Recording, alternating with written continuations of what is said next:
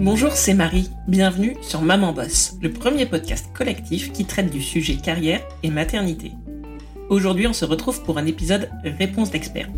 Il s'agit d'épisodes courts dans lesquels une experte répond à une question précise, vous donne des outils et des conseils pour avancer dans votre vie professionnelle. La chronique est animée aujourd'hui par Nadège Dazi, formatrice et consultante spécialiste des questions d'égalité homme-femme dans la sphère professionnelle. Après une première chronique consacrée à la compréhension des stéréotypes de genre, Nadège nous éclaire aujourd'hui sur la définition et le cadre juridique des violences sexistes et sexuelles. Cela vous permettra de savoir précisément de quoi on parle et ainsi d'identifier les situations concernées par ces définitions. Parce que le savoir, c'est le pouvoir, je laisse la parole à Nadège pour la présentation de ces définitions.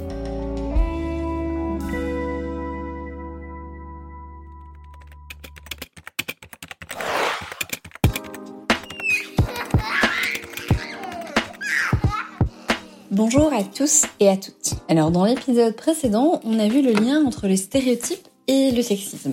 Et aujourd'hui, ben, je vous propose de nous centrer vraiment sur les définitions de ce que sont ces violences sexistes sexuelles, ce que ça comprend et comment le droit aujourd'hui les définit. Premièrement, déjà, pourquoi est-ce important de définir ces violences sexistes et sexuelles?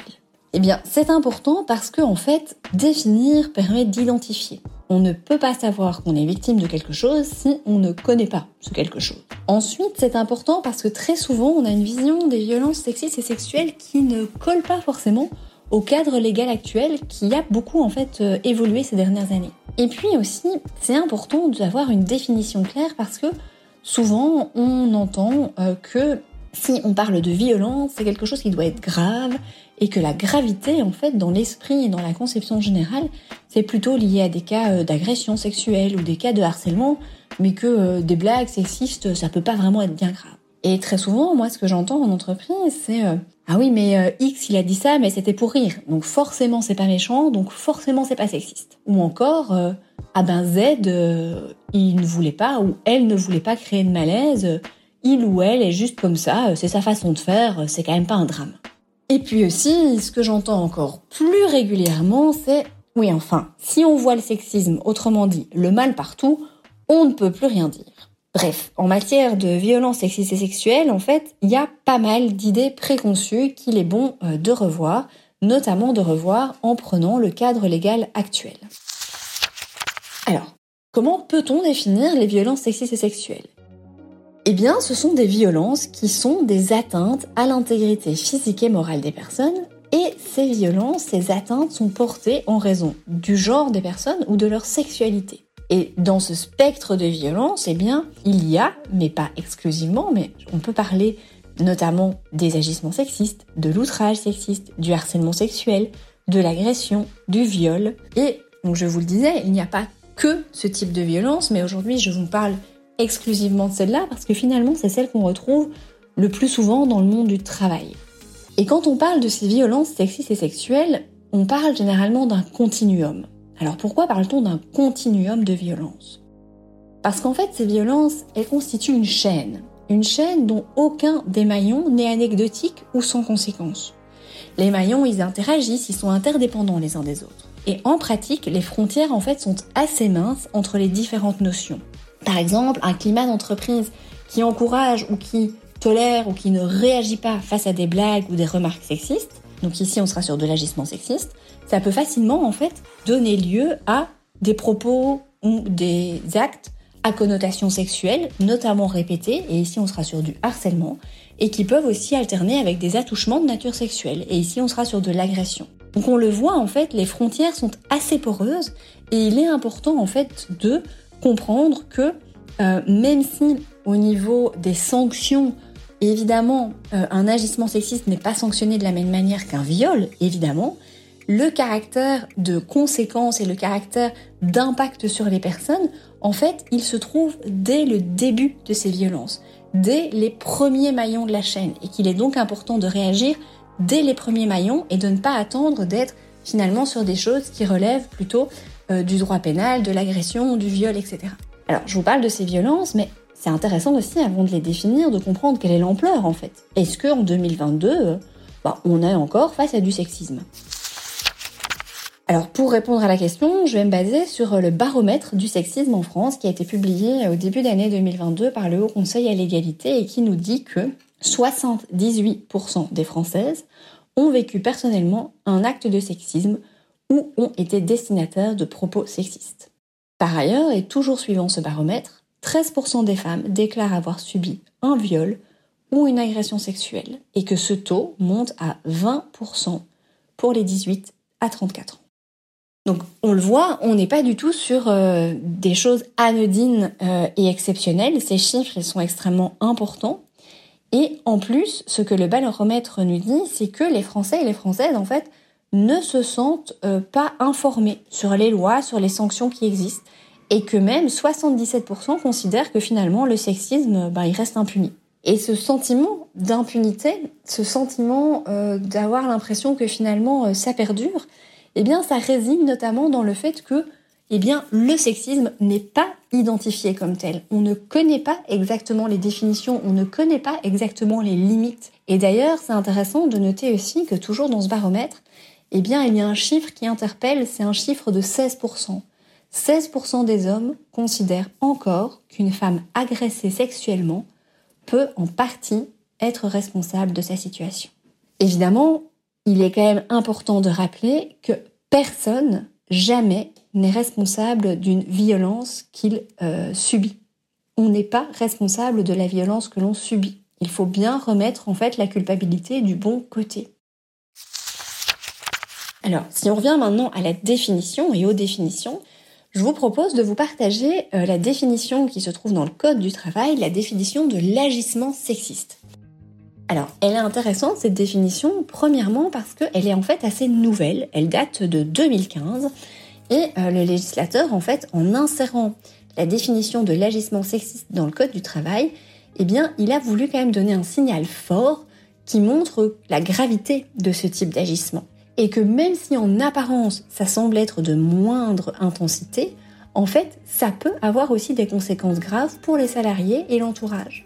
Alors, qu'est-ce qu'un agissement sexiste?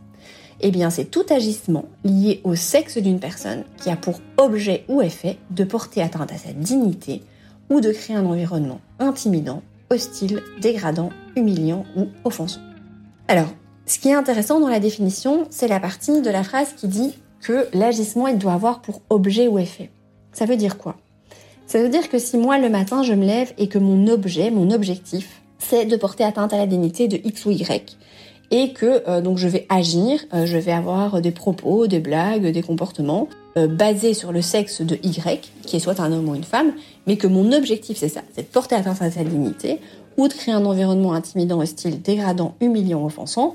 Je suis bien dans la définition, c'est l'objet. On est d'accord que ce n'est pas le cas principal. On n'a quand même pas beaucoup de gens qui se lèvent le matin en disant tiens mon objectif c'est ça. Et donc ici, ce qui est intéressant, c'est de voir que la définition, elle dit oui, qui a pour objet ou effet. C'est-à-dire que si moi, en fait, je fais des blagues à connotation sexiste, que j'ai des propos à connotation sexuelle, en fait, même si mon objectif n'est pas de porter atteinte à la dignité de X ou Y, n'est pas non plus de créer un environnement intimidant, hostile, dégradant ou humiliant offensant, mais que de facto c'est l'effet que ça produit, eh bien ça rentre dans la définition de l'agissement sexiste. Et ça c'est extrêmement intéressant en fait.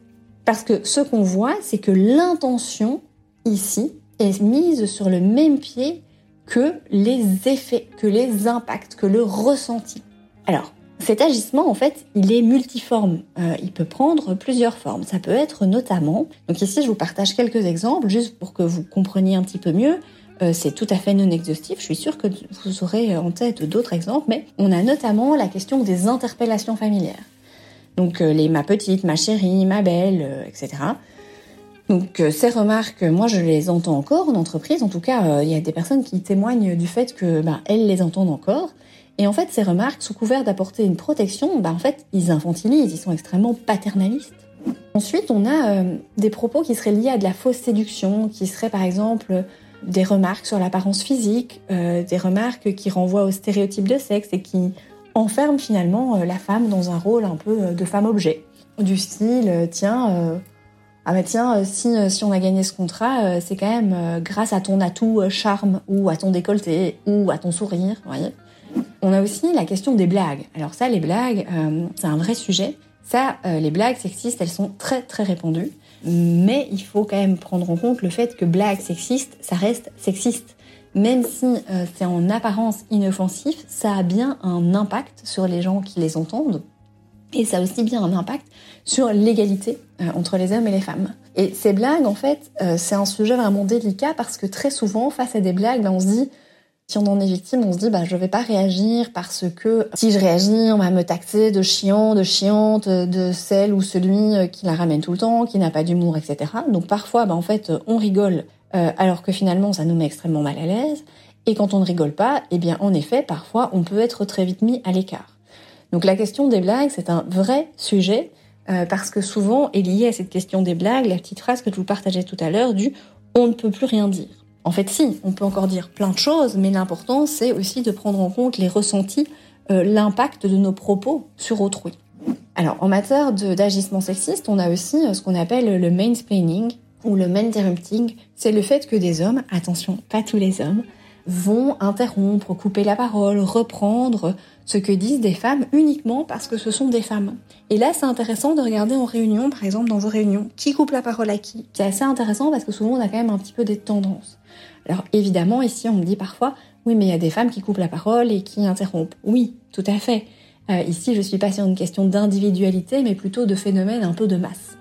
Alors, on a aussi euh, dans les agissements sexistes tout ce qui est les considérations justement sur la maternité ou le fait d'avoir des enfants. Donc, euh, ces remarques, ça peut englober des propos justifiant par exemple l'attribution de tâches moins nombreuses ou moins valorisantes pour les mères salariées tiens, euh, Marie, elle peut pas tenir ce poste-là longtemps parce que, tu sais, avec ses enfants, euh, c'est pas possible.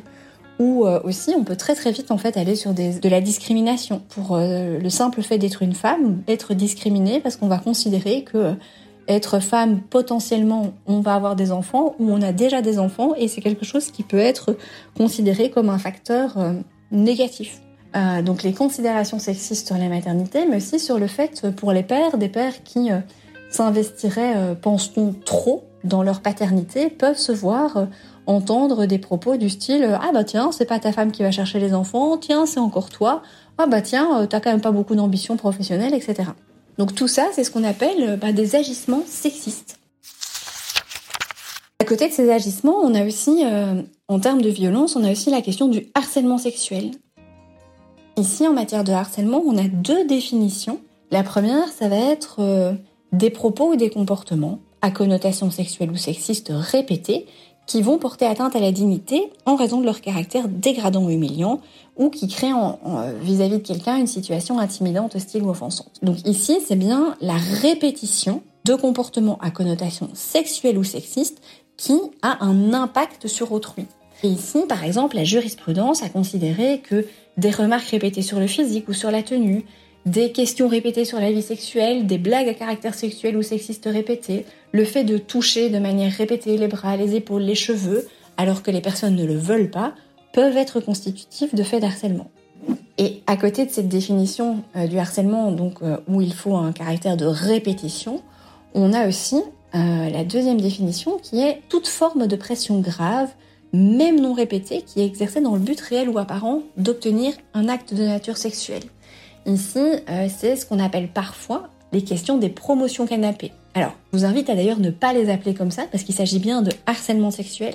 Donc en fait, quand on fait pression sur quelqu'un pour obtenir un acte de nature sexuelle, que d'ailleurs cet acte ait lieu ou pas, c'est pas ça qui compte, c'est la pression qui est mise sur quelqu'un à un moment donné. Ici, il suffit que ce soit une seule fois et on rentre dans la question du harcèlement. À côté de ce harcèlement sexuel, la jurisprudence a aussi considéré qu'on pouvait parler parfois de harcèlement sexuel d'ambiance. Donc ici, c'est que sans même que ça touche une personne en particulier, le fait de d'avoir un climat où finalement on a euh, des remarques, des blagues, des affichages à connotation sexuelle répétée, eh bien ça peut finalement créer un environnement aussi dégradant, humiliant pour certaines catégories de personnes, sans pour autant qu'une personne soit visée en particulier. Finalement, il y a aussi la question de l'agression. Alors l'agression sexuelle, qu'est-ce que c'est? Ici, c'est défini dans le code pénal et c'est une atteinte sexuelle qui est commise avec contrainte, menace ou surprise. Ça veut dire quoi? En fait, il y a cinq zones qui sont considérées euh, comme à caractère sexuel. les seins, la bouche, les fesses, l'intérieur des cuisses et le sexe. Donc c'est-à-dire que si quelqu'un vous touche sur une de ces cinq zones avec contrainte, menace ou surprise, en fait on est bien dans de l'agression sexuelle. Et c'est important de le rappeler parce que parfois on se dit ah c'est juste une main aux fesses. Non, c'est pas juste une main aux fesses, c'est une agression sexuelle qui est répréhensible par le code pénal.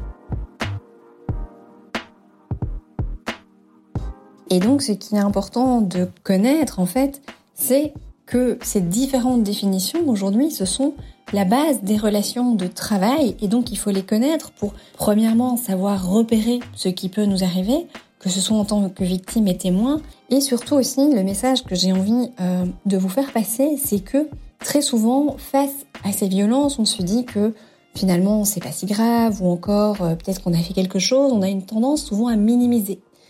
Or, je le répète, on n'est jamais, jamais responsable de la violence que l'on subit.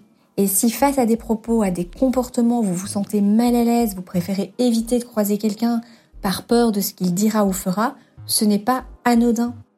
C'est important en fait de pouvoir s'écouter. Et si en parler, ça peut être compliqué, en fait, parler est quand même utile et nécessaire. On le verra dans le prochain podcast. En parler avec quelqu'un avec qui vous avez confiance, que ce soit dans l'entreprise ou à l'extérieur, parce qu'il existe des personnes qui sont là pour écouter, pour recueillir la parole et vous accompagner, comme on le verra dans le prochain podcast.